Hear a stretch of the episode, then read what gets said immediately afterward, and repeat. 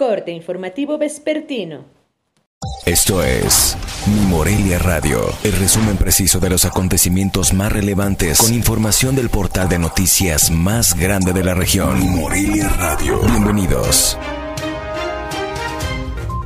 Este 10 de febrero de 2021, estas son las noticias. En Michoacán suman ya 122.469 adultos mayores registrados para recibir la vacuna contra COVID-19 en próximas fechas, de acuerdo a información de la Secretaría de Salud Federal. El presidente de Kansas City Southern, Oscar del Cueto, señaló que actualmente hacen estudios en dos terrenos de Michoacán para determinar si es viable cambiar el patio de maniobras del tren que actualmente se ubica en Morelia así como para ver los costos y beneficios que tendría dicha obra.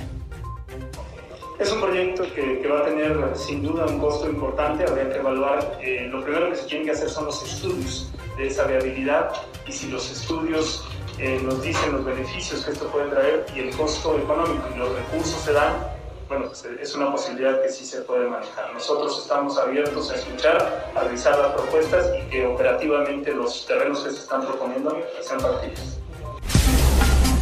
Al concluir este miércoles el plazo oficial para las solicitudes de diversos trámites relativos a la actualización de la credencial para votar, el Instituto Nacional Electoral reportó que los módulos de atención ciudadana en Michoacán trabajaron a toda su capacidad.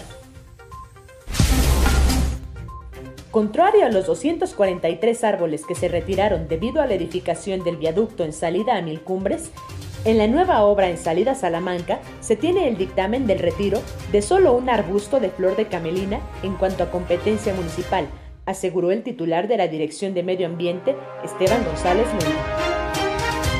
Sí, mira, se va a quitar en la parte que me corresponde de la vegetación, se va a quitar una camelina. Pero voy a tratar de que se trasplante. Ok, ¿solo es una? Nada más es una, sí. Ah, ok. Sí, ya, ya este, mi personal ya fue al área y, este, y ya se, hizo un... Necesitamos que nos hagan una solicitud para, el, para, para esta camelina. Este miércoles por la tarde se dio a conocer que la Fiscalía General de la República buscará negociar con Rosario N., ex titular de la Secretaría de Desarrollo Social, para ponerle fin a la acusación en su contra. La empresa china CanSino Biox informó este miércoles que su vacuna contra COVID-19 fue aprobada en México para uso de emergencia en personas de 18 años o más. Informó desde Morelia, Michoacán, Cintia Arroyo. Esto fue Mi Morelia Radio. Te invitamos a que estés siempre bien informado. www.mimorelia.com Mi Morelia Radio. Hasta la próxima.